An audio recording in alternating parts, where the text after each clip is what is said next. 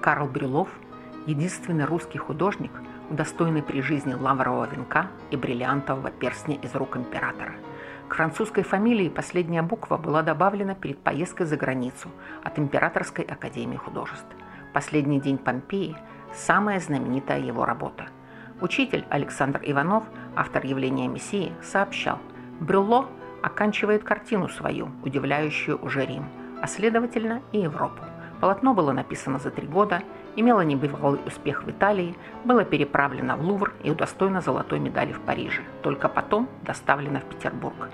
Так путешествие в Неаполь и впечатляющее зрелище погибшего города привело художника к вершине его творчества. Спутницей в поездках по Италии была графиня Юлия Самойлова.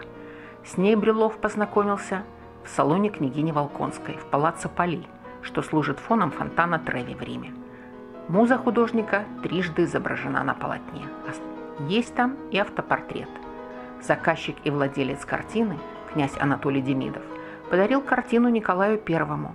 Брюлова назвали первой кистью государства, а итальянцы сравнивали с Рубинсом и Ван Дейком.